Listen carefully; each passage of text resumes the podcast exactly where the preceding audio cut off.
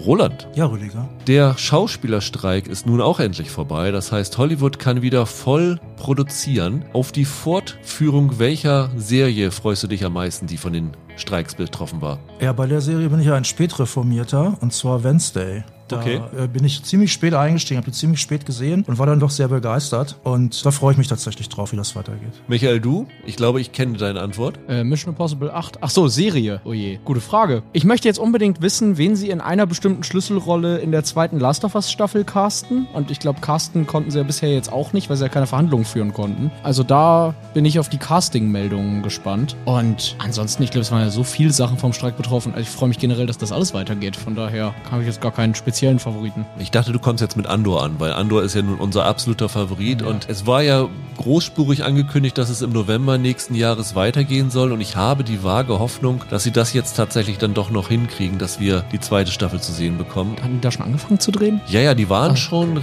relativ weit, glaube ich sogar. Das ist natürlich ein Ding, was ein Muss ist. Pokerface, zweite Staffel war auch betroffen. Da bin ich gespannt, was sie sich da einfallen lassen. Ich fand's schade, dass diese Metropolis-Serie von Sam Esmail, die ist ja komplett beerdigt. Die ist komplett ne? beerdigt, weil sie dann in Australien irgendwie gedacht haben, sie müssen das zu lange reservieren und die Budgetkosten würden so in die Höhe schalten. Das ist sehr schade, ja. Hallo und herzlich willkommen zu einer neuen Ausgabe von Serienweise. Mein Name ist Rüdiger Meier und ich begrüße ganz herzlich Roland Kruse Hallo. Und Michael Hille. Hi. Wir haben heute drei Serien für euch dabei. Die erste werden wir zu dritt besprechen, nämlich Mrs. Davis, eine Serie, die Roland am Anfang des Jahres auf seiner Serien, die, auf die ich mich am meisten freue, Liste Ja, hatte. das Und stimmt. sie uns weggeschnappt hat. Ja, dir vielleicht, mir nicht. Mir auf jeden Fall. Damon Lindelof steht da drauf. Eine Serie, über die es viel zu erzählen gibt, die jetzt auch total kurzfristig bei Amazon Ja. reingekommen ist. Ich glaube, Ende Oktober 30. oder so kam die Liste für die November-Starts und Plötzlich plötzlich, stand für 10.11. Mrs. Davis drauf. Und da haben wir spontan gesagt, die muss rauf. Und äh, danach verabschiedet sich Roland und Michael und ich sprechen noch über zwei Apple-Serien. Nämlich zum einen die vierte Staffel von For All Mankind, die heute mit ihrer ersten Folge startet, über die es, glaube ich, auch sehr viel zu reden gibt, weil das ist ja mittlerweile zu einem Fan-Favoriten geworden ist bei uns, würde Ich sagen, schon so ein Liebling Ja. von uns, ne? Und wir sprechen über eine neue Serie bei Apple TV Plus, nämlich The Buccaneers. Das, ja, kann man so sagen, ist der Apple-Versuch, den Bridgerton-Erfolg zu wiederholen, weil sie sehr, sehr viele Ähnlichkeiten haben, obwohl es hier tatsächlich auf keinem modernen Roman basiert, sondern auf einem 1938 von Edith Wharton unvollendeten Roman, glaube ich. Ja, auf ihrem letzten, den sie nicht fertiggestellt Also- hat. Ja. Mittlerweile über 80 Jahre alt, die Vorlage. Und ja, mal schauen, was die so kann. Ihr habt noch ein paar Tage Zeit, also nicht mehr so viel, wirklich Last Call für eure Listen der besten Serien aller Zeiten. Und ich glaube, ich habe mindestens 30 Mails von euch bekommen, wo die Anfangszeile war, oh Gott, da habt ihr mir aber eine Aufgabe gelassen. Das ist so furchtbar. Ich habe hier hin und her gewechselt. Ich weiß, es ist sehr schwer, weil man persönliche Geschmäcker versuchen will, mit objektiven Sachen zu verbinden. Aber ich finde es gerade schön, wenn der persönliche Geschmack fast ein bisschen Überhang hat, weil ich glaube, das wird bei vielen von uns auch so sein, dass man sich einfach dann nicht davon lösen kann und nicht sagen wird, weil Serie X bei Metacritic 90 hat, muss die auf meiner Liste stehen, sondern einfach, ich habe mit dieser Serie meine Kindheit oder mein halbes Leben verbracht. Das ist für mich so eine wichtige Serie und das ist, glaube ich, auch schön, weil es dadurch einen ganz interessanten Wechsel in dieser Top-Liste gibt, die wir dann in ein paar Wochen veröffentlichen werden. Also schickt gerne noch ein. Also ihr habt auf jeden Fall noch bis Sonntag Zeit, vielleicht auch noch bis Montag, Dienstag, aber dann müssen wir die Liste leider dicht machen und ihr könnt euch dann schon mal mit eurer Liste der besten Serien des Jahres 2023 beschäftigen. Ja, gleich die nächste Mail aufsetzen. Genau. Beginnen wollen wir aber heute mit Mrs. Davis. Und ich kann schon mal so viel zu sagen, das ist für mich die bekloppteste und durchgeknallteste Serie, die ich seit ewigen Zeiten gesehen habe. Ja, aber bei Design, ne? Das Definitiv. war genau das Ziel. Äh, Michael hat eben schon gesagt, es ist eine Serie, die von Damon Lindelof gemacht wurde. Zumindest Co. Co-Schöpfer, genau, Mhm. ist äh, ja der Macher von The Leftovers gewesen, hatte früher seine Hände bei Lost drinne. Ja, und Watchmen vor allem. Watchmen natürlich, das war, unser das war Favorit. sein Meisterwerk vielleicht. Und er hat sich zusammengetan mit Tara Hernandez, die auf den ersten Blick komplett in die Gegenrichtung geht, weil die war Autorin bei The Big Bang Theory. you. Und da fragt man sich, wie kommt das so ganz zusammen? Und es ist wohl so gewesen, dass Damon Lindelof, ich weiß nicht, ob er offiziellen Pitch ausgerufen hat, aber er hat wohl verschiedene Skriptideen von verschiedenen Autoren und Autorinnen durchgelesen. Und da war ihm dieses ursprüngliche Drehbuch von der Tara Hernandez aufgefallen, wo es um eine Nonne ging, irgendwie. Also von dem, was die gepitcht hat, entfernt sich diese Serie noch meilenweit weiter weg. Aber das war so der erste Impetus. Da hat er viel Positives gesehen und dann haben sie sich zusammengesetzt und da nun Mrs. Davis draus gestrickt. Und ich finde den Zusammenhang zwischen Big Bang Theory und Mrs. Davis total offensichtlich, weil das genau ne, die Art Serie ist, ja. für die sich die Nerds da immer auf der Couch treffen würden. Ja, aber ich meinte den Zusammenhang zwischen Tara Hernandez und Damon Lindelof. Ja, okay. Das ist okay. so, so Geschmäcker, die okay. auf den ersten Blick nicht so unbedingt zusammenpassen. Gut, das mag sein. Jetzt stelle ich mal die allererste Frage zu der Serie. Was ist das für ein Genre? Wenn ich mich auf eins festlegen müsste, würde ich sagen Mystery. Ja, hätte ich auch gesagt. Mystery-Serie am ersten. Okay, weil man könnte auch sagen, es ist eine Sci-Fi-Serie, es ist eine Dramaserie, es ist eine Satire, Thriller oder sowas. Ja, das ist schon irgendwo auch zum eine Comedy und so, aber das, am ehesten ist es eine Mystery-Serie, ja, finde ich auch. Passt ja auch zu Lindelof dann. Und ja, wie formulieren wir das dann am einfachsten? Also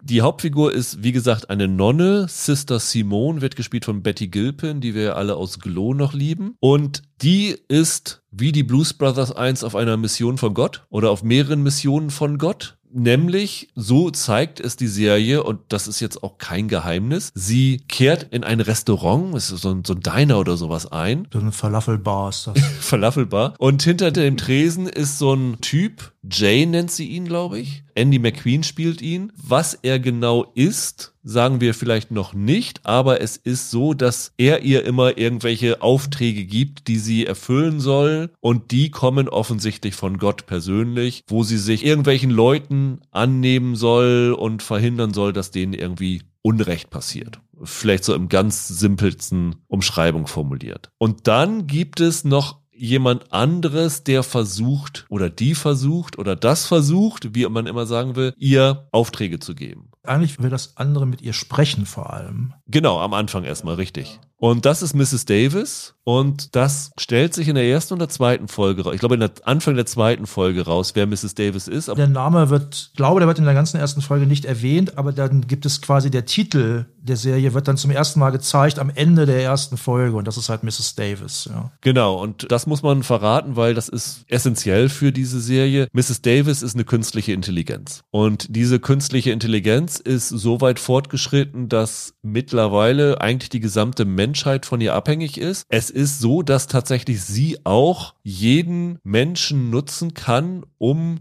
durch den Menschen mit jemand anderen zu sprechen. Allerdings freiwillig. Freiwillig, genau. Also sie hackt sich nicht irgendwie in die Arterien ein oder so, sondern meistens ist es so mit irgendwelchen Ohrstöpseln, die die Leute alle haben. Es ist so ein bisschen wie AirPods, wo die wie so ein Dolmetscher oder einfach jemand stille Post weiterleitet, was die Mrs. Davis denen, denen sagt die versucht halt über diese verschiedenen Vessels, ich glaube, so wird es im Englischen genannt, diese Nonne zu kontaktieren, weil sie was von ihr will. Und auch das ist zwar nicht in der ersten Folge da, aber das ist eigentlich der ganze Anlass dieser Geschichte. Den Auftrag, den sie von Mrs. Davis bekommen soll, ist Simone soll den Heiligen Gral finden. Ja. Und zerstören. Das ist der andere Punkt. Und die Schwester Simone hat aber aus irgendeinem Grund offenbar eine Abneigung gegen Mrs. Davis. Also da ist irgendwas vorgefallen. Wird das nicht relativ früh erwähnt? Kann man das nicht sagen? Genauen Umstände will ich jetzt natürlich nicht genau. verraten, aber sie gibt Mrs. Davis die Schuld am Tod ihres Vaters. Genau. Ja, das kann man schon Ja, das kann man, glaube ich, sagen. Mhm. Und das ist auch so, man muss auch dazu vielleicht noch sagen, sie ist eine der wenigen Menschen, die halt sich weigern, solche Ohrstöpsel zu tragen und mit Mrs. Davis zu kommunizieren. Darum will sie halt mit ihr reden. Ne? Genau, und eigentlich würde sie natürlich nie von der Mrs. Davis Aufträge annehmen, aber Mrs. Davis macht ihr ein Angebot, das sie nicht ablehnen kann. Sie sagt, du hast einen Wunsch frei, wenn du das erfüllst. Und sie sagt, ja, mein Wunsch ist, dass du nicht mehr existierst. Und dann sagt sie, okay, Deal, wenn du den Gral findest und zerstörst, dann schalte ich mich mich ab. Und das ist der Deal, den sie abschließen. Und dann ist diese Serie ein crazy durchgeknalltes Indiana Jones mäßiges Abenteuer, wo sie wirklich durch die Lande zieht und diesen heiligen Gral sucht und irgendwelchen Spuren nachgeht, die zurückreichen. Ich will nicht sagen bis ins Jahr 1307, aber das ist die erste Szene, die wir sehen. Da gibt es eine Szene, wo Tempelritter verbrannt werden wegen diesem heiligen Gral und da ja, ja. kommen wir dann später nochmal zurück. Wie das eingebunden wird, ist auch eine sehr besondere Geschichte. Es ist auf jeden Fall die lustigste Gralsuche, seit Sean Connery das Ding gesucht hat. Das ja, das kann man schon wir, wir, wissen doch alle, wo der Gral ist. Der ist da irgendwo. Bei Petra. Genau, bei Petra in der Felsspalte. Ja, da genau, da, da ist er. Ja, und ich glaube, viel mehr dürfen wir und ich glaube, bin ich auch nicht in der Lage, über diese Serie zu erzählen, weil das ist so ein Mindfuck, wie man so schön nennt, total durchgeknallt. Das Ding ist komplett bekloppt. Also da, so kann man das eigentlich auch sagen. Das meine ich gar nicht abwertend, aber die Serie ist so bekloppt. Ich musste mich gerade schon wieder zusammennehmen, dass ich nicht lache, weil ich habe die Liste mit den Episoden vor mir offen. Ja. Und allein diese Episodentitel sind so bescheuert. Die, sind ja vom, die haben ja einen eigenen Algorithmus programmiert, der diese Titel ausgespielt hat und die sind halt völlig ballerballer. Ne? Die Titel sind so geil. Eine Folge soll so in Deutsch irgendwie ja, ja. Titel haben, die heißt zwei Sie Pil mit Seitung, Sie Wirtschaftung. Ja. Das ist so geil. Das ist total durchgeknallt. Ich lieb's. Ja, wie hat's euch gefallen? das ist wirklich die größte Herausforderung, die wir zumindest in diesem Jahr hier in diesem Podcast hatten, über diese Serie zu reden, weil man kann es einfach nicht in Worte fassen, wie diese Serie ist. Es ist schwierig, jemandem zu erklären, was diese Serie ist, der diese Serie nicht gesehen hat. Das ist total irre. Mutige vor. ich muss erstmal sagen, mir hat's sehr gut gefallen. Ich habe aber das Gefühl, dass sie mir möglicherweise in drei Monaten oder einem halben Jahr vielleicht noch besser gefallen wird als heute. Das hat man ja manchmal so, dass man ein Buch liest oder einen Film sieht oder eine Serie guckt, muss erst sacken, wo man vielleicht sagt, das ist gut gemacht gemacht, aber die kriegt einen vielleicht nicht so hundertprozentig oder man hat zu viele Erwartungen mitgebracht, die in eine andere Richtung gingen. Und dann muss das erstmal sacken und nach einem halben Jahr merkt man, dass man da immer noch viel dran gedacht hat und so merkt man, dass man die eigentlich besser findet. Und ich habe das Gefühl, dass Mrs. Davis bei mir auch so eine Serie ist. Ich fand es aber auch schon so, sehr gut. Ich hatte eigentlich gedacht, es konzentriert sich stärker auf diesen KI-Aspekt. Der Aspekt ist auch da, der ist aber nicht so groß, wie ich das erwartet hatte. Du hattest es wahrscheinlich erwartet, dass es so ein bisschen ist wie der letzte Mission Impossible Film, dass ja. es so ein ja, Gegenspiel KI gegen ja. Personen gibt. Wobei mit Mrs. Davis bin ich nicht unzufrieden, mit Mission Impossible war ich ja wirklich unzufrieden, weil ich fand, das haben sie nicht gut eingebaut, die KI dort in dem Film. Das ist aber meine persönliche Meinung jetzt einfach nur. Ich weiß aber, was du meinst, weil ich auch von der ersten Beschreibung, die ja, man damals hatte, genau. dachte, das ist dann so ein Technologie gegen Religion-Ding. Ja, ja. Dadurch, dass halt eine Nonnenfigur ist und so. Und ich dachte auch, das wird dann vielleicht sowas in Richtung wie sowas wie Westworld oder irgendwie so, dass da stärker Theologie mit KI und sowas verbindet. Das ist es dann ja eigentlich nicht. Ich finde schon. Meine Assoziation war American Gods, alte Götter gegen neue Götter. Und ich finde, da ist schon was dabei. Und ich habe mir dann, nachdem ich die Serie durchgeguckt habe, weil ich habe, während ich die Folgen geschaut habe, versucht, nichts darüber zu lesen, weil ich gedacht habe, irgendwo wirst du dann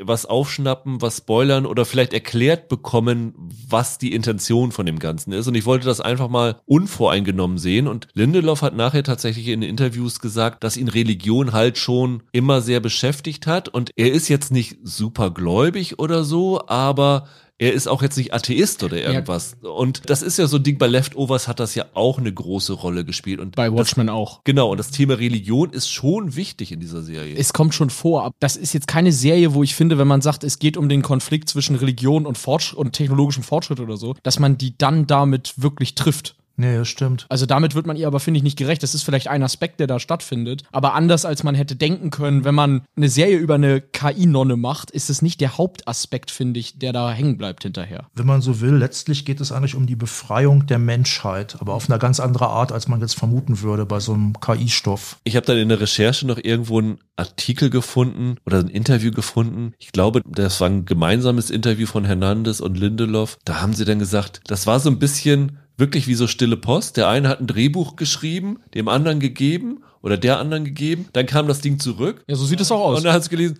huch, wo kommen denn auf einmal die Nazis her? Ja, und genau. jeder hatte irgendwie sein Kram, was ja, genau. sie drin haben wollten, reingeschrieben. ist total irre. So sieht die auch aus, ja, genau. So das hätte ich auch vermutet, dass sie die so erstellt haben. Hattet ihr auch das Gefühl, also es ist ja nicht so, aber diese Serie, wenn man die guckt, finde ich, die wirkt, als würde die auf einem Comic basieren. ja. Es ist auch so, also Lindelof ist ja, glaube ich, auch ein Alan Moore-Fan und was hier halt von ja. Watchmen auch speziell von dem Comic aufgegriffen wird, ist, es gibt ja wahnsinnig viele so Paare und Spiegelungen und so in der Geschichte. Also es geht in mehrfacher Hinsicht geht es um eine Mutter-Tochter- oder Mutter-Kind-Geschichte. Dann sind da auch so Sachen drin wie, also ich muss hier wirklich jetzt sehr vage bleiben, da sind da so Sachen drin wie, dass jemand oder etwas gleichzeitig lebt und tot ist. Das wird dann zum Beispiel äh, unter anderem gespiegelt in, es trägt eine Figur auf äh, Schrödinger, gespielt von Ben Chaplin. Das spielt natürlich an auf, auf, auf Schrödingers Katze. Das kennt man ja aus Big Ja, Bang Fury. genau. Das hat Hernandez mit. Es ist gleich die erste Figur, die wir in dieser Serie zu sehen bekommen, Stimmt. der eine Katze auf dem Arm hat. Und meine erste Assoziation war, als jemand ihn dann angesprochen hat und Schrödinger, dachte ich, hä? Schrödingers Cat soll das sein? Das Lustige ist ja, dass die Serie das ja nachher nochmal offensiv anspricht mit Schrödingers Cat da drinne. Ja. Und da ist ja, wie Michael schon sagt von Big Bang Theory, du hast eine Kiste, da ist eine Katze drinne und solange du die Kiste nicht aufmachst, kann die Ja. Katze tot oder lebend Ja, sein. Und ja. das wird hier auch Genau. gespiegelt. Und solche Geschichten sind da halt mehrfach drin. Es geht ja auch in der Serie relativ stark um Zauberei, also im Sinne von Illusionismus, von Bühnenzauberei. Mhm, ja. Und es geht auch gleichzeitig darum, dass ständig Charaktere anderen Charakteren was vormachen, teilweise mit extremem Aufwand. Und ja, mein lieber Mann, also ich finde, die Serie kann so ein bisschen erschlagend sein. Diese acht Folgen sind jeweils eine Stunde lang. Also ich habe die so an drei Abenden geguckt, glaube ich. Ich weiß nicht, ob ich das an einem Stück hätte gucken können. Ich habe auch keine acht, acht Stunden Zeit, um das am Stück zu gucken. Aber das muss man schon mal so ein bisschen so sacken lassen, die Folgen. Sie werfen natürlich extrem viel rein, ne? Also Jonas und der Wal ist irgendwann Ja. da drinne.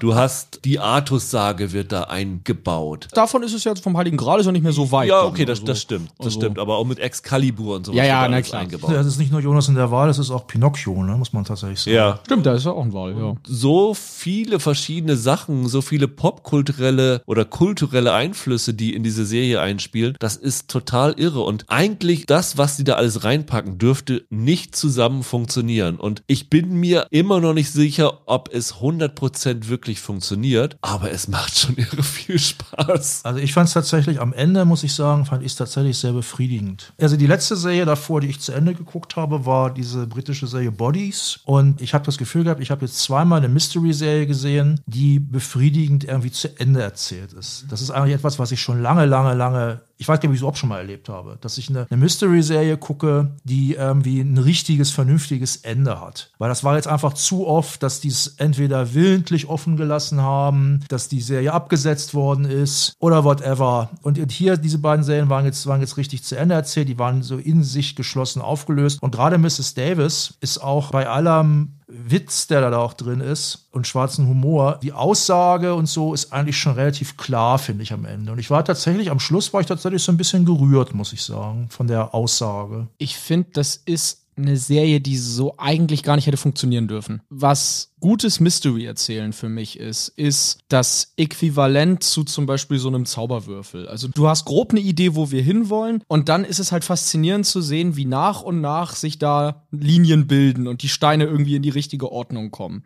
Und Miss Davis war am Anfang, und das Wort erschlagend passt da auch ganz gut, war so ein bisschen das Äquivalent zu, du nimmst so ein Puzzle mit 10.000 Teilen, schüttelst den Karton einmal heftig durch und dann wirfst du alles auf den Boden. Nein, das ist falsch. Du nimmst drei Puzzle mit 10.000 Teilen und packst sie zusammen und machst sie auf den Boden. Ja, genau. Und dann fängt erstmal das Zusammensuchen an. Und eigentlich dürfte das nicht so richtig funktionieren. Was diese Serie aber wirklich super macht, ist, die ist, das meinst du ja mit durchgeknallt und so, die ist so abwechslungsreich. Bei einer richtig guten Serie weißt du in Folge 1 nicht, was dich in Folge 2 erwartet. Aber hier weißt du in Minute 10 nicht, was in Minute 15 passiert. Und der Vergleich klingt vielleicht ein bisschen komisch, aber ich hatte nach Untergang des Hauses Ascher ja gedacht, dass ich dieses Jahr nichts mehr sehe, was als Erlebnis einen irgendwie so durchschüttelt und wo du wirklich jedes Mal denkst, Gott, was macht ihr denn da gerade mit mir? Aber Miss Davis ist ja noch eine Spur drüber und durchgedrehter. Und dadurch geht es dann am Ende irgendwie auf. Und mir ging es genau wie Roland. Das wird dann wirklich befriedigend aufgelöst. Seltsamerweise war ich am Ende auch gerührt von, davon und hatte irgendwie einen Bezug zu diesen Figuren.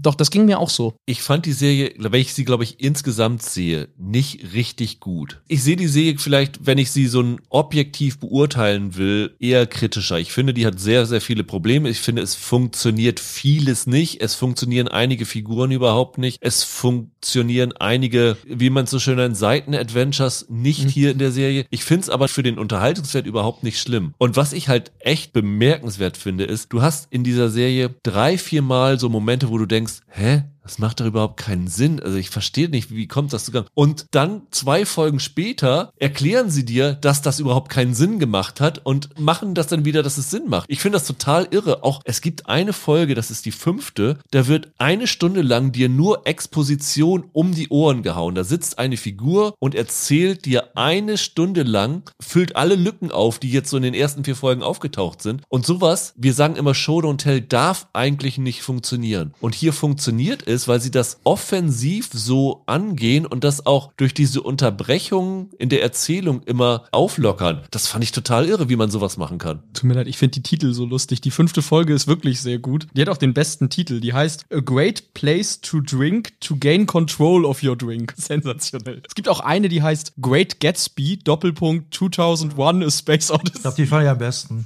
Fand ich auch super. Nee, du hast total recht. Ich finde auch tatsächlich mit diesen klassischen Kriterien, die man bei so einer Serienkritik anwendet, kommt man hier teilweise gar nicht so weit, weil das ist so meta an einigen Stellen. Ja. Also ich habe wirklich, ich, ich glaube, das darf ich sagen, ich habe so losgelacht, als irgendeine Figur den Heiligen Gral als the most overused MacGuffin in History oder so bezeichnet. Fand ich super. Man kann die eigentlich gar nicht so richtig greifen die meiste Zeit. Ich fand die super unterhaltsam, aber ich habe jetzt schon das Problem, dass ich gar nicht weiß, wie ich die im Vergleich zu anderen Serien, die ich dieses Jahr gesehen habe, so richtig einordnen soll, weil die so weit ab vom Schuss ist. Mir wird das richtig schwierig fallen tatsächlich, die irgendwie in eine Rangliste oder sowas einzusortieren.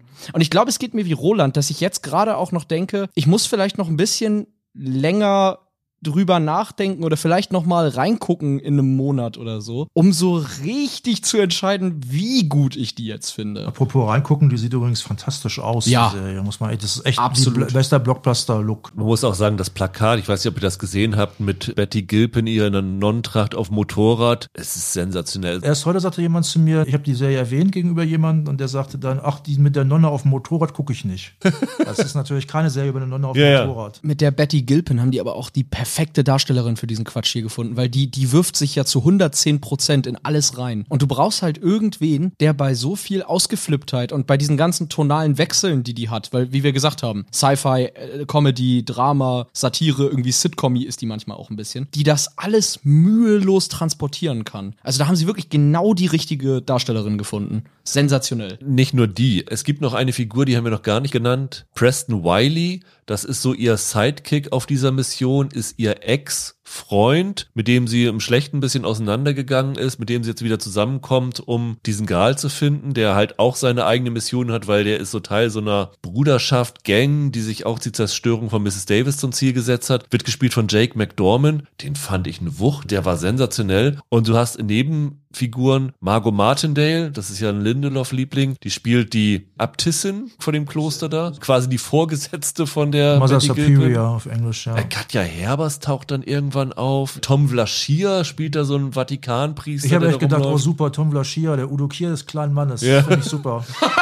Der David Arquette spielt in Rückblenden den Vater von der Simone. Äh, Shoreh Agdashlu taucht noch auf. Also es ist auch eine super besetzte Serie. Und ich kann wirklich allen nur raten, guckt mal in diese Serie rein und guckt nicht nur die erste Folge, weil die stößt euch in jeder Folge in so viele verschiedene Richtungen, dass selbst wenn man diese Serie nicht gut findet, ist das so ein wilder Ritt, so ein Abenteuer, das erlebt zu haben. Als Ereignis ist das vielleicht die Serie des Jahres. Ja, genau deshalb. Wie gesagt, ich habe mich noch nicht ganz entschieden, wie gut die Einzelteile für mich funktionieren, aber genau deshalb ist das für mich eigentlich schon ziemlich sicherer Top 10 Kandidat, weil das ist tatsächlich eine Serie, wie man sie sonst nicht zu sehen kriegt Ja. und das ist so sehr darauf auch angelegt, so eine Art Event zu sein und komplett herauszustechen und Lindlof und die Hernandez, die spielen so toll mit den Erwartungen von dir und die haben so eine Lust daran, Fernsehen unkonventionell aufzubrechen hier. Allein deshalb ist das geil und man muss sich das mal angucken. Und wie gut die Einzelteile funktionieren, wie gesagt, da bin ich mir bei noch nicht allem ganz sicher. Vielleicht, weil ich auch noch nicht alles ganz verstanden habe, um ehrlich zu sein. Aber das ist schon eine irre Qualität eigentlich, die die da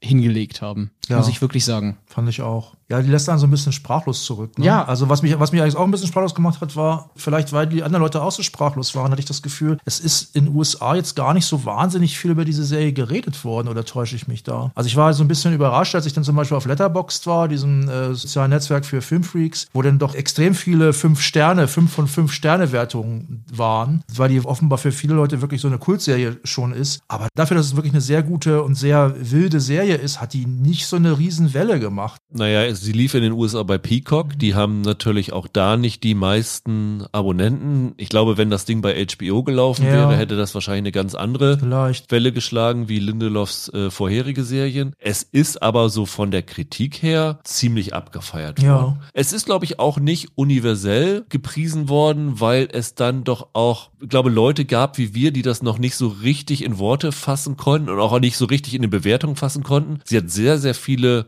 5 von 5 Sterne Bewertungen bekommen. Also Leute, die das einfach abgefeiert haben, weil es wirklich so was Besonderes ist und weil es irgendwie was mit einem macht, wenn du das guckst. Und ich meine, das Ding hat auch unfassbar viele Lacher. Ich habe bei diesen acht Folgen teilweise so laut gelacht, weil diese Ideen so absurd waren, aber auch gleichzeitig so gut umgesetzt waren. Es gibt so ganze Sequenzen mit einem Dosentelefon, wo ich dachte, ja. ey, wie kann man auf sowas bekloppt Geiles kommen? Und das hast du so häufig gehabt. Vielleicht ist es einfach so, dass nicht genug Leute das gesehen haben. Ich glaube, die Serie ist auch so durchgeknallt, dass viele nach ein, zwei Folgen ausgestiegen sind, weil sie einfach nicht bereit waren, da mitzugehen. Ja. Also du musst hierfür wirklich bereit sein, dich auf irgendwas einzulassen, was du so vielleicht noch nie gesehen hast. Das sehe ich auch so. Ich habe auch die US-Kritiken einigermaßen verfolgt und gerade bei den negativeren hatte ich oft das Gefühl, da fehlte eigentlich mehr der Wille, das Spiel am Anfang erstmal überhaupt mitzuspielen. Aber dass gerade Lindelof ja bereit ist zu sehr schrägen Elementen oder so, das sollte eigentlich bekannt sein. Also ich erinnere mich, dass es in Watchmen irgendwie eine Szene gab mit so einem Typ, der sich, der so ein Ganzkörper-Silberanzug irgendwie über die Straßen geschlittert ist oder irgendwie sowas und in Gullideckeln verschwunden ist, was gar keinen Bezug zu irgendwas hatte. Also der hatte immer seine crazy Elemente und hier hat er halt fast nur das. Ich finde es wirklich irre, irre gut, was die sich da trauen und was die da versuchen alles. Allein deshalb, man muss das gesehen haben.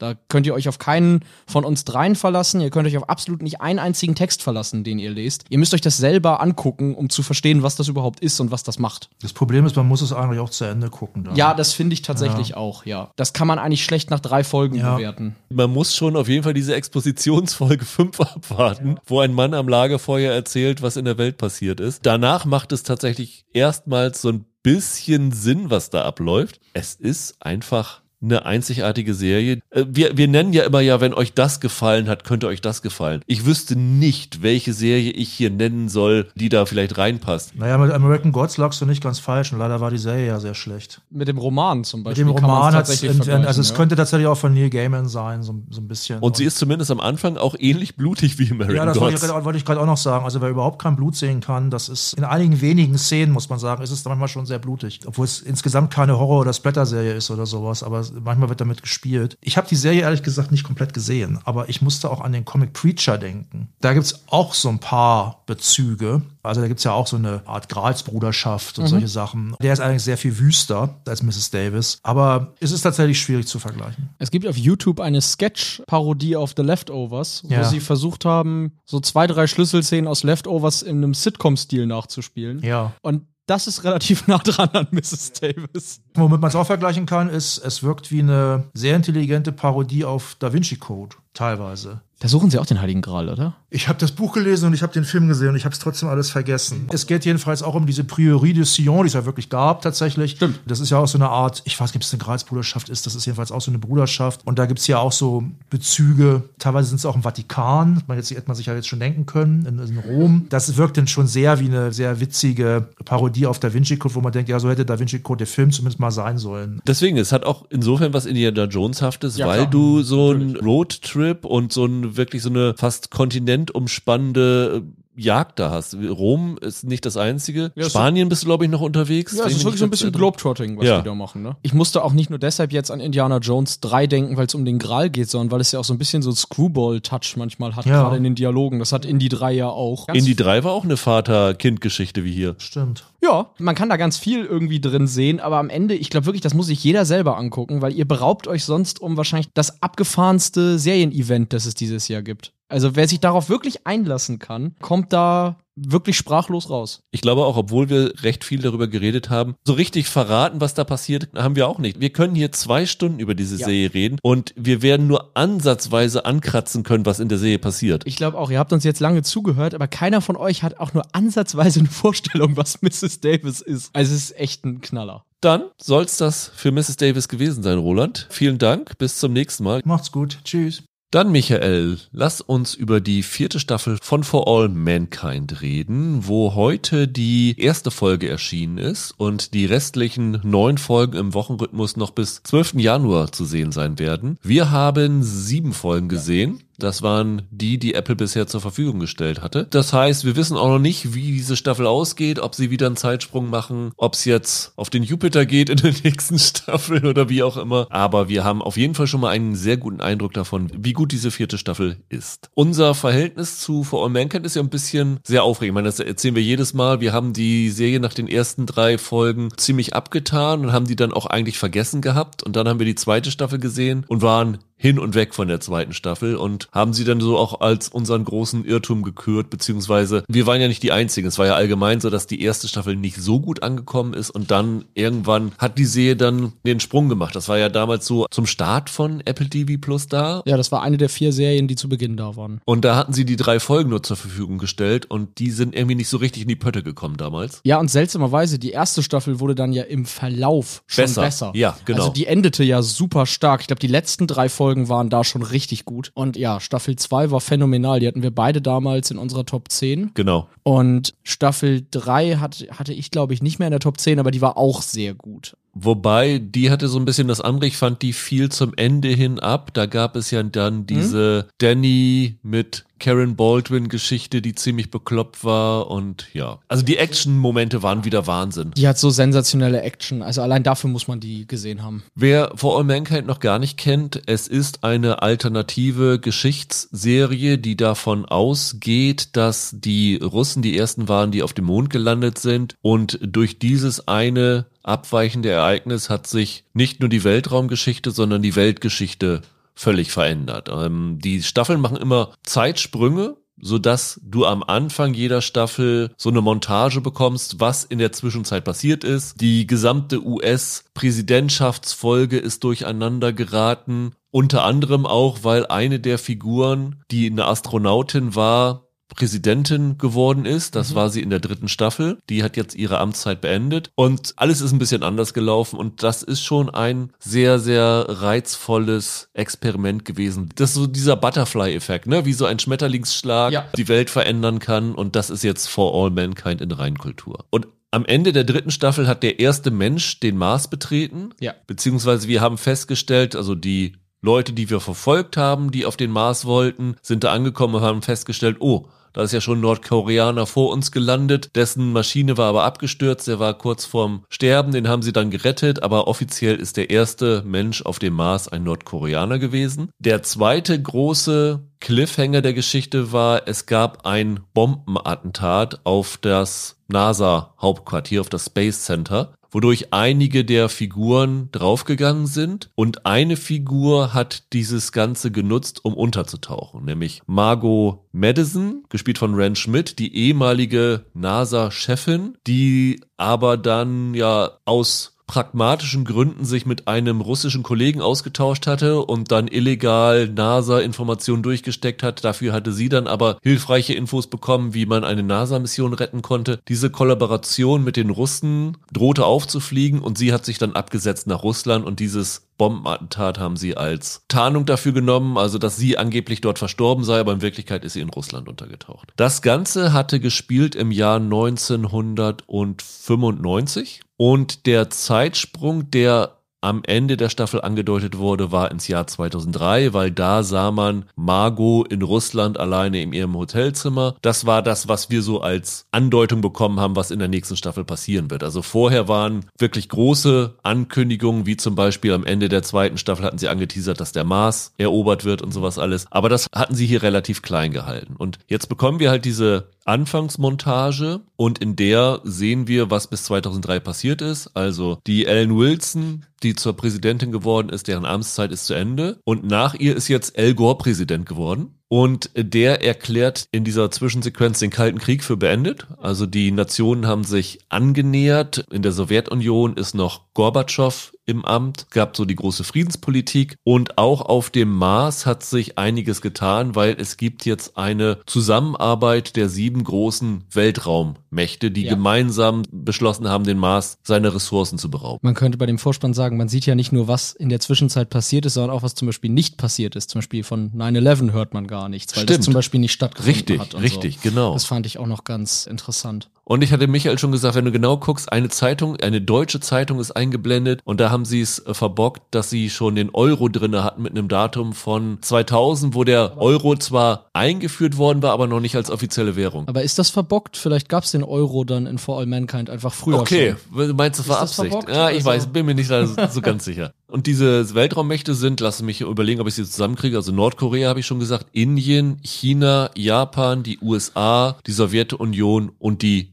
ESA, also die EU. Weltraumorganisation. Plus dieses Privatunternehmen Helios, die sind zusammen auf dem Mars und haben da ihre Basis errichtet. Und es scheint wirklich so schicklich friedlich zu gehen, nachdem der Kalte Krieg ja in den Staffeln vorher sehr eskaliert gewesen ist. Da standen sie ja wirklich durch einen Vorfall auf der Mondbasis kurz vorm Dritten Weltkrieg. Hat sich das jetzt hier scheinbar alles ja schicklich friedlich geeinigt. Aber natürlich ist das Ganze die Ruhe vor dem Sturm, wie man so schön sagt, weil hier tut sich in dieser Staffel dann noch einiges, was teilweise die Tendenzen des Kalten Krieges wieder hochbringt, teilweise aber auch noch andere Gegensätze zutage fördert. Und ja, wir wollen gar nicht so viel verraten, was wir schon gesehen haben, weil wie gesagt, ihr könnt bis jetzt nur die erste Folge sehen. Aber der Hauptplot dieser Serie ist zum einen, wie verändert sich dieses Verhältnis zwischen der Sowjetunion und den USA. Und der zweite Punkt, der ist noch sehr wichtig, ist, sie versuchen, Asteroiden in die Umlaufbahn des Mars zu bekommen, um aus diesen Asteroiden Rohstoffe zu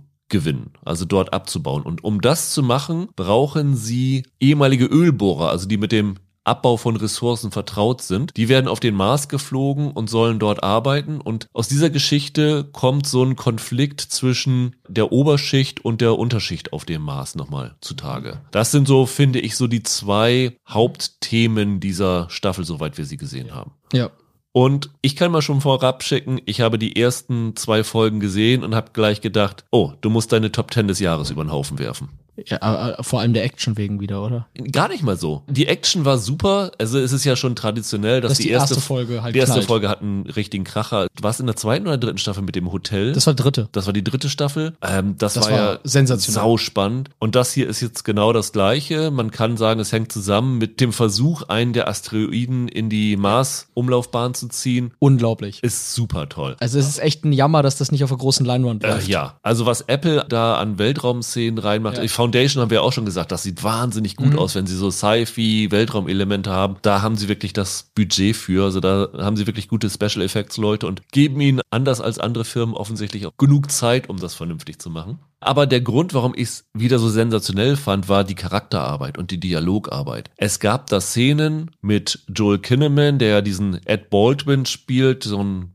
Top-NASA-Astronaut, der mittlerweile schon ins gesegnete Alter gekommen ist und immer noch nicht aus dem All zurückkehren will. Und Chris Marshall, die spielt Daniel Poole, aktive Astronautin, die im Moment auf der Erde stationiert ist. Äh, was da an Szenen zwischen denen geschrieben worden ist, das war der Hammer. Also die haben so geschliffene Top-Dialoge gehabt und ich war so in diese Figuren involviert, dass ich das gar nicht so schlimm fand, dass dieses Action-Element, das wir in der ersten Folge gesehen haben, zumindest fünf Folgen gar nicht wieder auftaucht in dieser Serie. Du hast jetzt gesagt, nach den ersten zwei Folgen ging es dir so. Ging es dir denn auch bei Folge drei bis sieben noch so? Ja. Ich Okay. finde die immer noch sensationell. Und ich habe dir ja schon gesagt, du hattest du noch nicht die letzte geguckt. Die letzte Dialogzeile der siebten Folge ist für mich die Dialogzeile des Jahres. Da dachte ich, wow, das ist so genial. Also ich bin, nachdem ich von so ein paar Aspekten der dritten Staffel enttäuscht gewesen bin, bin ich hier wieder vollkommen drin, weil sie sich hier für mich erzählerisch keine Ausrutscher leisten und der Cast ist so super. Die Geschichten sind nicht nur spannend, sie sind auch total nachvollziehbar. Also was ich da mit diesem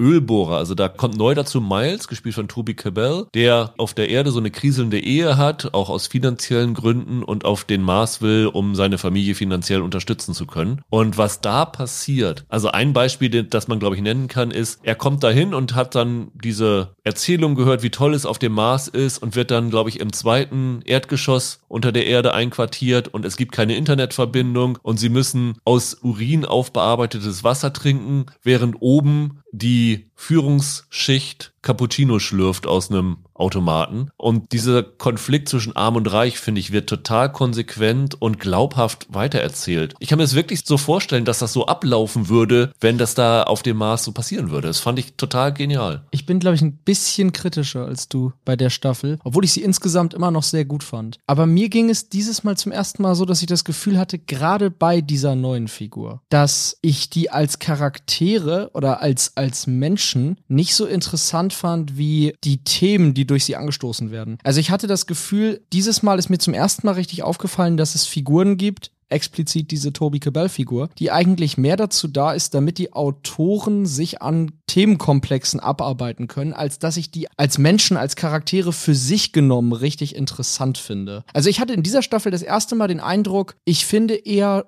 das spannend, was passiert, aber ich fieber gar nicht mit den Figuren selbst mit, sondern ich finde mehr die Konzepte an sich interessant. Weißt du, was ich meine? Und das ging mir diesmal in einigen Handlungssträngen tatsächlich so. Aber war das nicht schon immer so ein bisschen, dass zum Beispiel die Daniel Poole auch so eine Avatar-Figur für Rassismus in der NASA gewesen ist und sowas alles? Ja, aber ich hatte das Gefühl, dem bin ich als Charakter näher gewesen. Und dieses Mal hatte ich wirklich das Gefühl, der Kebell ist eigentlich so eine, oder Miles heißt der in der Serie, der ist mehr so eine, ist ein bisschen übertrieben, aber so eine leere Hülle, der dazu da ist, damit dem Dinge passieren. Und es ging mir dieses Mal verstärkt so. Dadurch war es manchmal nicht ganz so packend, wie es, glaube ich, für mich hätte sein können an einigen Stellen. Das Gefühl hatte ich gar nicht. Ich bin da total reingezogen worden. Und das sind alles keine kurzen Folgen, ne? Die sieben Folgen Ja, sind alle Das ist richtig. fast eine Stunde lang. Manche, manche sind sogar, glaube ich, knapp über eine Stunde. Und ich habe da nie Langeweile gefühlt. Und das ist insofern ja erstaunlich, weil, wie gesagt, die Action eigentlich auf die erste Folge limitiert gewesen ist. Und der Rest ist einfach nur Charakterarbeit. Und ich fand das so gut geschrieben. Also auch zum Beispiel, dass sie die Geschichte mit dem Danny Stevens zu Ende erzählen. Der ist ja am Ende der dritten Staffel ja strafverbannt worden auf eine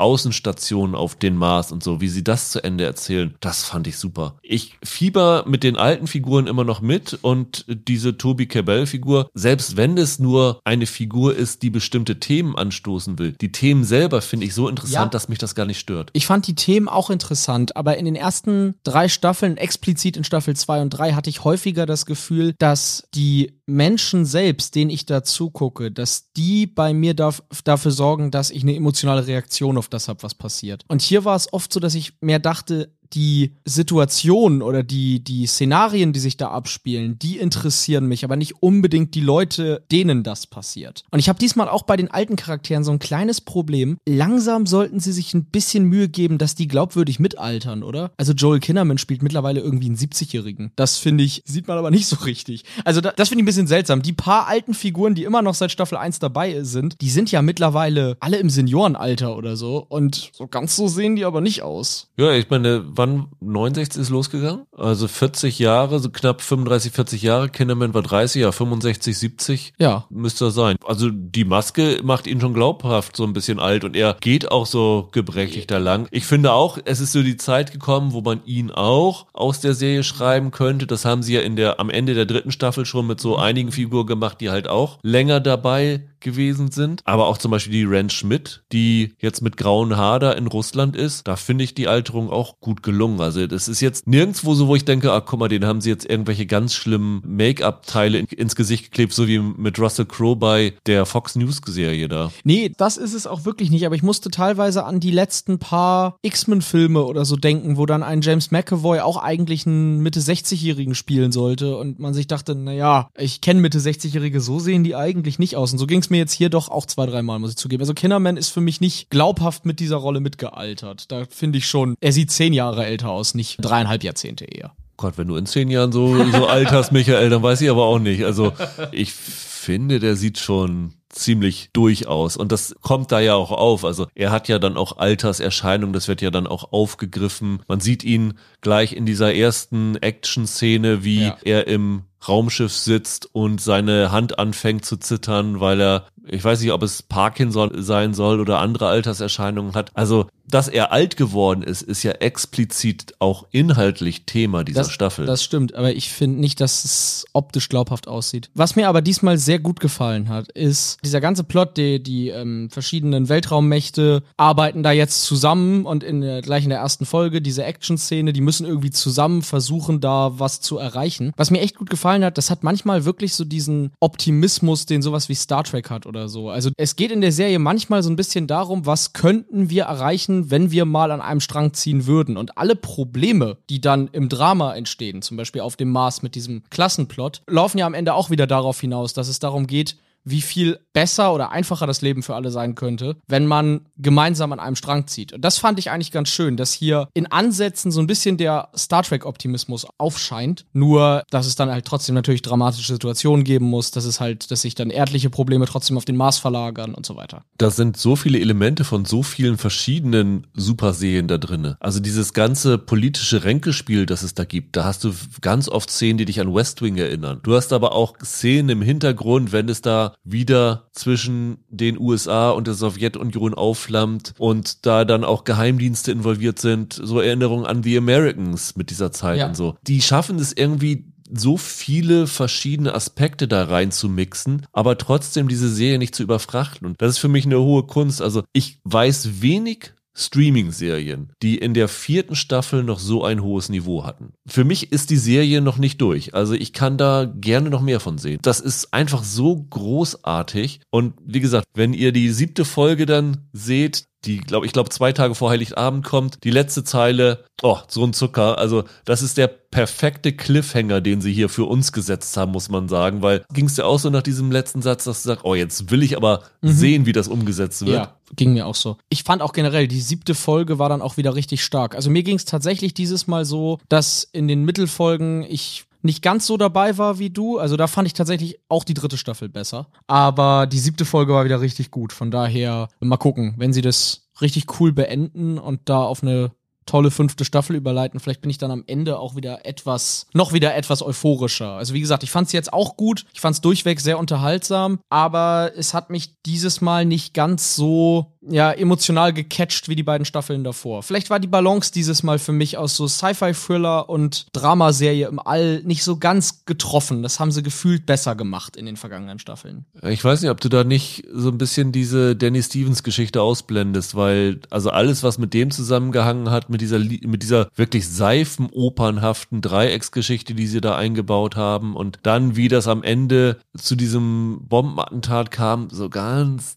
konsequent fand ich das nicht. Klar, das hier ist deutlich weniger Action als in den Staffeln zuvor. Ich glaube aber, das wird sich auch noch zum Ende hin ein bisschen ändern. Und sagen wir mal so, so wie wir jetzt bei Folge 7 sind und drei Folgen kommen noch. Ich kann mir nicht vorstellen, dass diese Serie mit drei Folgen zu einem Serienende kommen wird. Also Nee, nee, soweit wie wir das gesehen haben, würde ich definitiv davon ausgehen, dass es da noch eine fünfte Staffel geben wird. Welche Figur hat dir denn so irgendwie diese Staffel dann am meisten noch Spaß gemacht? Du hast schon gesagt, die Miles-Figur war so für dich der Ausrutscher nach unten. Was war so nach oben für dich? Ich fand diese russische Figur. Die Chefin von der Margot, Ja, wie, wie hieß die noch? Weiß ich nicht, aber es ist auf jeden Fall die Chefin von Roskosmos, die jetzt sozusagen die Führung der Brite, der russischen NASA Ich übernommen fand, das hat. war so eine Schauspielerin, ich habe leider auch ihren Namen absolut nicht drauf, aber die hatte richtig Bock darauf, so ein bisschen das Arschloch zu sein. Also die, die ist ja so das, was am ehesten in dieser Staffel so ein bisschen so eine Art in Richtung Bösewicht geht. Und ich fand die super. Die fand ich richtig unterhaltsam anzugucken, wenn die im Bild war. Was ich auch noch ganz schön fand, ist dieser, ist es auch ein Russe, der auf der Marsstation die illegale Bar mit selbstgebranntem Schnaps Ja. leitet und so ein bisschen ja der Schmuggler des Ganzen ist, der für alle Leute alles Genau. irgendwie auf den Mars besorgen kann, so wie so ein Typ, der im Knast für Zigaretten alles besorgen kann, der Katja alles auf den Mars rauf. Das fand ich eine ziemlich coole Idee, eigentlich diesen Aspekt da noch mit unterzubringen. Daniel Poole, also die von Chris Marshall gespielt, die ist immer richtig, richtig gut. Und ich fand auch wirklich gut die Aleida Rosales, gespielt von Coral Peña, die ja in der ersten Staffel so ein kleiner Teenager war, die Weltraum begeistert war und mit den Folgen dann so zu so einem wissenschaftlichen Wunderkind herangewachsen ist. Und die hat dann nachher eine Szene mit der Margot zusammen. Das war sensationell. Die war auch wirklich gut. Die sieht aber auch zu jung aus für ihre Rolle. Die ist auch schon, die Rolle ist schon irgendwie Mitte 40. Und Penya sieht irgendwie zu jung aus für Mitte 40. Die war auch so eine von denen, die hätte älter sein müssen. Ich weiß nicht, warum mich das diesmal so gestört hat. Ich habe ja in einigen US-Kritiken haben sie es in der dritten Staffel ja schon bemängelt, aber dieses Mal hat es mich tatsächlich gestört. Die sieht viel zu jung aus. Wie alt ist die Penya in echt? So Anfang 20? Nee, nee, die ist 30, 31. 30, 31. Sieht trotzdem zu jung aus für die Rolle. Ja, gut. Wir wissen ja aus den Hörerlisten, dass einige von euch auch sehr gerne For All Mankind gucken. Schreibt uns das gerne mal, wie es euch ging mit diesen Alterserscheinungen. Ob ich da jetzt irgendwie, ob ich da irgendwie penibel bin oder ob das Ja. andere auch stört. Das würde mich echt interessieren. Schreibt uns das gerne mal. Du bist penibel, Nein, kann ich jetzt schon sagen. Nein, nein. Und wenn ich gefakte E-Mails schreiben muss. Ich gucke ganz genau, von wo die E-Mails kommen. Aber es ist, es ist für mich immer noch ein Highlight und wie gesagt, für mich auch ganz, ganz definitiv, wenn die das Schiff in den letzten drei Folgen in den sicheren Hafen bringen und ich hoffe, dass wir es noch vor euch in diesem Jahr zu Ende schauen können, dass Apple da noch vorab uns so gnädigerweise die letzten Screener schickt, ist das definitiv für mich ein Kandidat für die Top 10. Also ich glaube, habe so ein bisschen das Gefühl, dass dieses Jahr für mich so das Jahr der Fortsetzungsserien wird. Also ich fand, es gab sehr viel starke Folgestaffeln und wenig, wenig starke neue Staffeln. Und äh, For All Mankind ist weiterhin ein absolutes Highlight und ja, ein Glanzstück für Apple TV Plus, muss man sagen. Das will Apple auch mit The Buccaneers vielleicht erreichen. Es soll vielleicht nicht so ein Kritikerliebling werden, aber ich habe so ein bisschen das Gefühl, dass sie da auf eine große Zuschauerschaft mit spekulieren. Denn die Parallelen, die es zu einer anderen Serie gibt, äh, sind nicht zu übersehen, weil die wurden auch in jeder anderen Kritik, die ich gelesen habe, erwähnt. Und es ist wirklich ganz, ganz offensichtlich, dass Apple mit The Buccaneers versucht, sein Äquivalent zu Bridgerton an den Start zu bringen, oder? Ja. Es ist eine Adaption eines unfertigen Romans Mhm. von Edith Wharton gewesen. Also den Roman hat sie bis kurz vor ihrem Tod geschrieben, ist nie fertig geworden. Der ist dann später mal vervollständigt worden von einer anderen Autorin mit ja, verheerender Resonanz vielleicht nicht, aber es ist nicht sehr positiv aufgenommen worden, wie dieser Roman komplettiert worden ist. Es gab sogar eine Miniserie in der BBC aus dem Jahr 1995. Okay. Habe ich nie gesehen, aber ich bin darüber gestolpert, dass Carla Gugino und Mira Sorvino darin mitgespielt haben. Also gar nicht so schlecht besetzt. Und jetzt macht sich Apple an das Ganze ran. Und ja, drei Folgen sind am Mittwoch erschienen. Ich habe tatsächlich es bisher auch nur geschafft, drei Folgen zu schauen. Michael, wie viel hast du geguckt? Ich glaube, ich habe vier gesehen. Okay, dann sind wir ungefähr auf dem gleichen Kenntnisstand. Es verbindet ja nicht nur Bridgerton, sondern ich finde, man kann auch Verbindung zu einem anderen deiner Favoriten ziehen, über den wir letzte oder vorletzte Woche gesprochen haben, nämlich The Gilded Age. Ja. Ich musste noch an Dickinson. Ja, denken. ja. Das ist auch irgendwie noch so da mit drin, ne? Also ihr hört schon, es ist eine anachronistische Kostümdrama-Geschichte.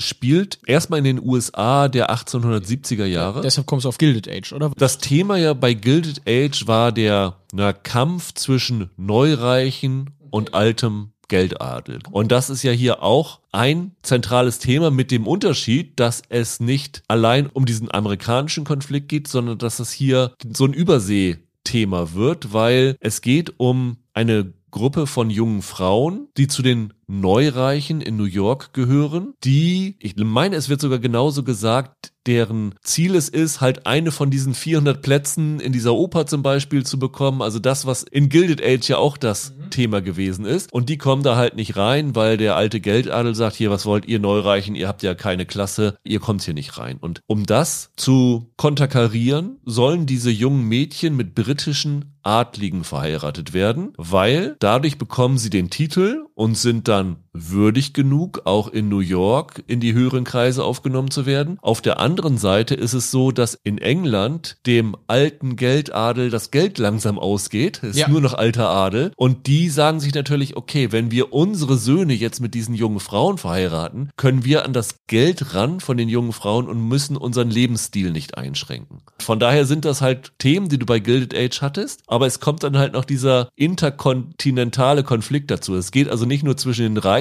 den Neureichen und den Altreichen, sondern auch der Konflikt zwischen, ah, hier diese aufgedrehten Amerikanerinnen und die stoffeligen Briten, die nicht aus ihrer Art raus können. Und das sind so die Hauptkonflikte, die hier in dieser ganzen Geschichte zusammenprallen. Ausgelöst wird das Ganze von einer jungen Frau namens Conchita, die gespielt wird von Elisha Bull aus Tote Mädchen lügen nicht. Die heiratet halt einen dieser britischen Adligen und geht dann nach London und ist da totunglücklich, weil sie da überhaupt nicht angenommen wird. Was natürlich auch insofern ganz interessant ist, sie haben wie bei Bridgerton dieses Colorblind Casting eingesetzt. Das heißt, Alicia Bö ist eine Afroamerikanerin und dieser Aspekt, dass sie halt schwarz ist und dann nach London geht, der wird dann aber hier so eingesetzt, dass das auch ein Punkt ist, der zu diesen Problemen da führt, weswegen die dort nicht von den Eltern ihres Ehemanns akzeptiert wird. Sie lädt dann ihre Freundin ein, nach London zu kommen. Einerseits, weil sie Gesellschaft braucht und Leute braucht, die nicht hinterm Ofen verstaubt sind, sondern sie will frisches Leben wieder drinne haben. Andererseits sollen die jungen Frauen dann halt dort auch ihrerseits ihre Ehemänner finden. Und dann kommt es wirklich wie bei Bridgerton zu diesen Partyszenen und diesen Tänzen und diesen Bällen und alles natürlich mit moderner Musik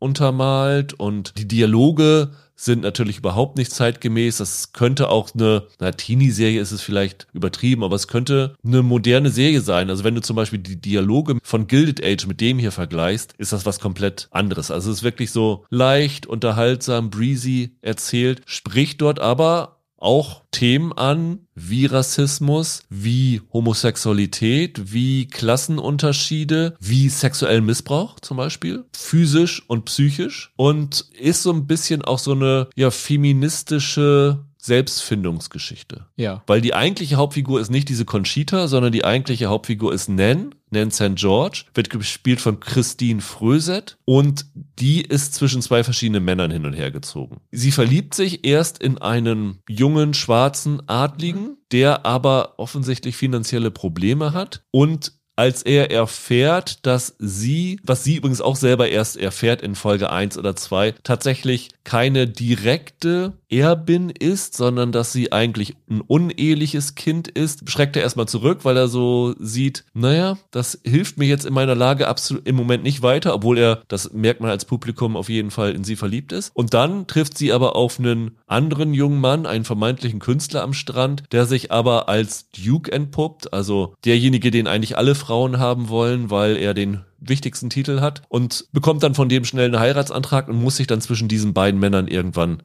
entscheiden. Und das ist eigentlich die Hauptgeschichte von dem Ganzen. Du warst ja von Bridgerton kein Fan, Michael. Nein. Aber bist ja, wie gesagt, ein großer Gilded Age-Fan. Ich fand zumindest die erste Staffel von Bridgerton ziemlich unterhaltsam und mochte Gilded Age auch. Queen Charlotte mochtest du aber, ne? Queen Charlotte war gut, ja. Ja. Wie fügt sich Buccaneers bei dir in das Kostümdrama-Ranking ein? Ja, irgendwo über dem Original Bridgerton. Also ich fand die teilweise tatsächlich ziemlich gelungen. Und ich muss sagen, die Serie wird ihrer Autorin nicht so ganz gerecht. Du hast ja jetzt eben gesagt, das ist auch eine feministische Serie, das ist auch eine Serie, die, die verschiedene Themen anspricht. Aber ehrlich gesagt fand ich es ein bisschen erschreckend, dass im Vergleich zu dem, was in den Romanen von Edith Wharton teilweise stattfindet, das hier noch sehr zahm ist. Und ich meine, die Frau hat ihre Romane in den 1910er, 1920ern geschrieben. Was meinst du mit zahm genau? Also ich finde zum Beispiel, da muss ich jetzt leider wieder drauf kommen, habe ich bei Bridgerton schon drüber geredet. Aber dadurch, dass sie hier Colorblind Casting machen und durch die Art und Weise, äh, wie sehr sie sich damit verbauen, tatsächlich richtig antirassistisch und rassismuskritisch zu werden, das ist ziemlich zahm im Vergleich zu dem, was in den Romanen von Wharton stattfindet. Also ich glaube, die hat Zeit der Unschuld oder so hat sie 1920 geschrieben. Und den Roman halte ich teilweise für mutiger und progressiver, als die Serie es sich jetzt irgendwie traut zu sein. Nichtsdestotrotz, ich kenne jetzt leider in diesem Fall diese unfertige Romanvorlage nicht, ich kenne andere Romane von ihr, finde ich die Charaktere hier sehr angenehm. Also ich hatte das Gefühl, ich habe gleich in den ersten 10, 20 Minuten ein Bild gehabt, wer sind diese Leute und konnte sozusagen direkt emotionalen Bezug zu denen aufbauen. Und deshalb habe ich dann auch gerne vier Folgen dazu geguckt. Bei Bridgerton war ja ein Erfolgsgeheimnis, außer dieser vielen Sexszenen, die dann natürlich überall äh, rezitiert worden sind, für so ein bisschen Bass gesorgt haben. Das gibt es hier übrigens nicht. Nee. Also Gott sei es Dank. gibt in Folge zwei mal eine Nackte zu sehen, aber auch nur von der Rückseite und so. Also das ist hier deutlich zahmer wiederum, was das angeht. Aber äh, was Bridgerton daneben noch zu einem Erfolg gemacht hat, war zum Beispiel, dass René Jean Page und Phoebe Dynevor einfach super waren. Die hatten sie perfekt gecastet, die waren total einnehmend, hatten eine tolle Chemie und ich finde, hier ist ihnen auch ein extremer Glücksgriff gelungen, weil Christine Fröset ist unfassbar gut. Die finde ich richtig, richtig klasse in dieser Rolle. Die hat man ja vorher gesehen in, zuletzt in The First Lady war sie dabei und dann in dieser Netflix-Serie The Society. Ist mir da aber nicht in Erinnerung geblieben und ich fand sie hier wirklich sensationell. Total irre auch. Ihre Mutter wird gespielt von Christina Hendricks. Das ist der größte Name, aber in den Folgen, die ich gesehen habe, Kaum dabei. fünf bis zehn Minuten Ja. maximal zu sehen. Fand ich echt irre. Wie heißt die Schauspielerin von der Mabel? Die finde ich auch sehr gut. Äh, Josie Tota. Ja, die fand ich echt spannend. Da bin ich gespannt, wie die noch zu Ja. ganz zu Trage kommt. Das ist schon mal ein wichtiger Punkt, dass du gut besetzte Leute hast, die gut spielen können, die aber auch dich reinziehen in die Geschichte, denen man einfach zusehen will. Und was ich hier auch echt gut fand, ist, du hast bei solchen Serien oft diese Geschichte, wenn gerade es solche Dreiecksgeschichten gibt, dass du als Zuschauer automatisch weißt, ah, guck mal, das ist ein Idiot, den ist sie erst verliebt, aber eigentlich ist sie für diesen anderen bestimmt, das weiß ja jeder. Und hier geht es mir nach diesen drei, ich habe in die vierte noch kurz reingeguckt, so, dass ich nicht sagen könnte, ob sie sich für den Duke oder für den Guy entscheiden sollte, weil das sind beides, soweit sie jetzt gezeigt worden sind, total liebenswürdige Männer, in die man sich sofort verlieben könnte, weil die total offen sind, weil die nicht von oben herab sind und man merkt auch so gleich, dass die Funken zwischen den fliegen. Und ich finde das so total cool, wie sie das gleich mit diesem Meet Cutes, wie es so schön heißt, eingeführt haben. Wenn sie diesen Guy, der wird wird gespielt von Matthew Broom, zum ersten Mal sieht, dann gehen sie so eine, nennt sich das Flügeltreppe? Ja, genau. die so auf zwei Seiten runtergeht und er tut so, als ob er der Spiegel von ihr ist und macht so jede ihrer Schritte nach, vor, zurück und so. Da entsteht gleich so ein Moment. Und wenn sie dann den Duke, den Theo, zum ersten Mal trifft, am Strand, der wird gespielt von Guy Remmers, dann haben sie gleich so eine Verbindung, weil sie gleich so eine gemeinsame Interessenlage haben und so einen gemeinsamen Sinn fürs Leben oder so eine, so eine gleiche Einstellung fürs Leben haben. Und du merkst irgendwie, die passen auch super zusammen. Und ich finde, das macht so eine Dreiecksgeschichte erst richtig reizvoll fürs Publikum. Was mir hier gut gefällt, was für mich nach vier Folgen jetzt erstmal diese Serie interessanter macht als Bridgerton, das ist ja nicht nur eine Serie über diese Romanzen, sondern ich finde, da geht es auch ganz viel um Freundschaft unter Frauen. Das große Thema dieser Serie ist ja quasi, wie Frauen sich gerade damals gegenseitig unterstützen mussten in Zeiten, in denen sie selbst sonst keine Autonomie hatten. Und wie sie sich gegenseitig irgendwie sozusagen immer wieder errettet haben und zusammen durchgehalten haben. Und dieser Geist, der zieht sich da total durch, das verkörpern die Darstellerin und das findet auch in den Dialogen sehr schön statt. Und das hat mir wirklich gut gefallen. Das ist eine Serie über weibliche Solidarität miteinander. Und das gefällt mir richtig gut. Wobei sie auch untereinander natürlich sich verkrachen können, ne? Logisch, logisch. Aber es wäre ja auch verlogen, nur eins von beiden zu zeigen. Ja. So, also das, das machen sie schon vernünftig. Aber das hat mir echt gut gefallen, dass selbst dann, wenn es gibt dann da eine Intrige und es gibt dann da die Streitigkeiten und so weiter. Aber es ist am Ende schon klar, dass da auch so ein bisschen so ein Women Support Women Geist irgendwie drüber steht. Es gibt dann auch einen Typen, den man liebt zu hassen. Also einen richtigen, ekligen Drecksack. Wer das ist, verraten wir nicht, weil das so ein bisschen in Folge zwei oder drei erst rauskommt. Aber es gibt da halt schon Szenen, wo du ein bisschen mit den Ohren schlackerst. Also wenn sie dann, glaube ich, gleich in der ersten Folge nach London kommen und dann der erste große Ball ist, werden dann die jungen Frauen in ihren weißen Kleidern die Treppe runtergeführt und müssen alle so ein Nummernschildchen hochhalten. Und die feinen Londoner jungen Herren schreiben sich dann die Nummern der Frauen auf, die sie für sich haben wollen. Und es wird wirklich so genannt, dass es wie eine Viehauktion ist. Das ist schon ziemlich krass. Es ist aber auch ganz schön, dass halt diese jungen Frauen halt so gezeigt werden, wie sie gegen dieses rebellieren und auch dagegen rebellieren, Ja. wie die Briten sie als so unwürdig und wirklich wie so freiwild behandeln, wenn da irgendwelche alten Adelssäcke dann miteinander lästern, was das dann doch für unwürdige Amerikanerinnen sind, die hier reinkommen und äh, ja gut, sie haben Geld. Also thematisch finde ich das auch total interessant wieder. Das war auch wirklich peppig geschrieben teilweise. Also die Serie will ja jung und modern sein und ich finde, das gelingt der nicht nur durch so Oberflächlichkeiten, sondern weil die tatsächlich einen gewissen Dialogwitz hat, den ich eher mit so einer Produktion wie, jetzt geh's mit in die Gurgel, aber sowas wie Sex Lives of College Girls oder so, also die ich eher mit sowas verbinden würde. Und das passt ganz gut. Das ist natürlich anachronistisch, aber das ergänzt sich ganz gut. Und das macht diese Figuren auch irgendwie dann unterhaltsam, alleine durch ihre Interaktion. Die Titelsequenz hast du ja auch gesehen, Ja. ne? Die fand ich jetzt nicht besonders, Nee. das sind ja irgendwelche Blümchen, aber hast du mitgekriegt, was für ein Song dahinter läuft? Habe ich vergessen. Nee. Äh, von LCD Sound System, North American American Scum. Ah, Fand ich so vom Titel her passt das irgendwie so schön, dass sie so als nordamerikanischer Abschaum da von den Briten wahrgenommen werden. Fand ich total super. Und ich muss sagen, ich habe wirklich nur aus Zeitgründen nicht weitergeschaut. Ich Mhm. möchte die Staffel zu Ende gucken. Also ich habe da viel Spaß mit gehabt. Ich möchte die auch zu Ende gucken. Bislang, ich habe eigentlich nur zwei große Probleme. Das eine Problem ist, ich weiß, Bridgerton hat das auch gemacht, aber mich kotzt dieser mo moderne Musikeinsatz sowas von an. Da läuft ständig Olivia Rodrigo und Taylor Swift. Ja, ja. Und ich habe nichts gegen Olivia Rodrigo und Taylor Swift, aber jetzt mal im Ernst, gibt's nichts anderes, was modern, jung und weiblich ist, als jetzt ausgerechnet die beiden? Also jetzt höre ich in der Serie da die Musik, die ich sowieso den ganzen Tag auf jeder App und im Radio höre. Das ist irgendwie unglücklich. Also hätte ich mir irgendwie ein bisschen was Frecheres gewünscht, als jetzt ausgerechnet die zwei.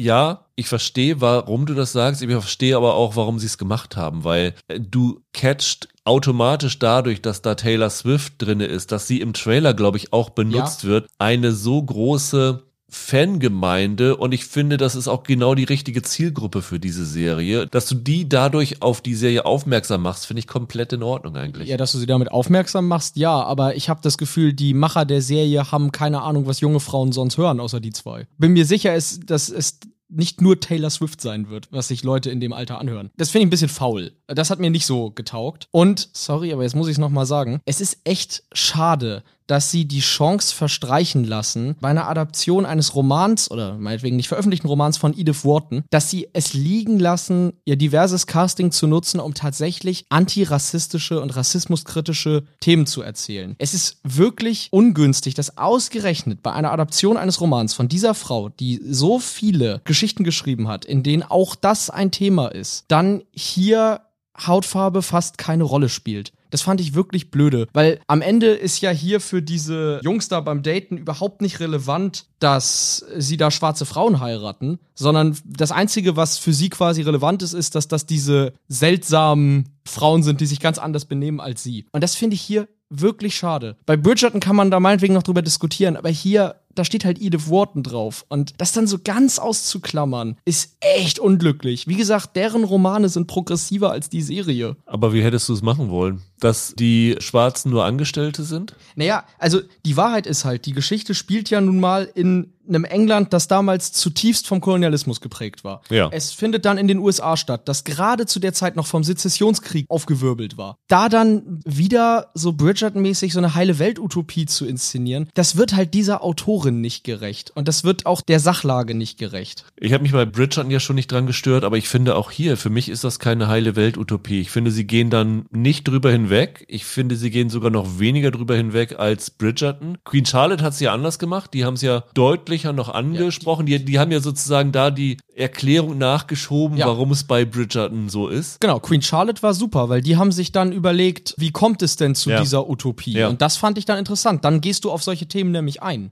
ich muss sagen, ich störe mich da total nicht dran. Weil letztendlich, die Serie ist in so vielen Punkten total anachronistisch und fällt aus dieser realistischen Betrachtung dieser Zeit heraus, dass das für mich dann auch keinen Unterschied mehr macht. Und ich freue mich, dass zum Beispiel der Matthew Broom super in dieser Rolle ist. Ich gönn's jedem schwarzen Darsteller, jedem asiatischen Darsteller, dass er in so einer Serie mitspielen kann. Und vor 20 Jahren hätte man vielleicht bei einer Stolz- und Vorurteil-Adaption oder so solche Leute gezielt nicht besetzt. Und jetzt gibt's halt Formate. Finde ich alles super, gönn ich denen auch. Es ist halt hier nur wirklich auffällig, dass man bei einer sozialkritischen Autorin wie Edith Wharton sagt, also das Feministische behalten wir bei und so die leichte Kritik an Klassismus und so, die behalten wir auch bei. Aber Antirassismus, das klammern wir aus, weil wir wollen einen diversen Cast haben. Und das stört mich dann, weil da wird halt gezielt ein Thema ausgeklammert und es wäre doch viel interessanter, sich damit intensiv auch dann zu beschäftigen. Und das finde ich schade. Ja, ich glaube, da kommen wir auf keinen gemeinsamen Zweig, Michael, aber müssen wir ja auch nicht. Nein, müssen wir nicht, müssen wir nicht. Dann soll es das für heute gewesen sein. Wir hören uns in der nächsten Woche wieder. Dann geht es um Monarch, die Godzilla-Serie von Apple TV Stimmt, Plus, die stimmt. auch am Freitag startet. Denkt dran, dass ihr noch ein paar Tage Zeit habt, um eure besten Listen einzuschicken. Und ja, wir hören uns nächste Woche wieder. Bis dann, macht's gut. Ciao, ciao. Ciao.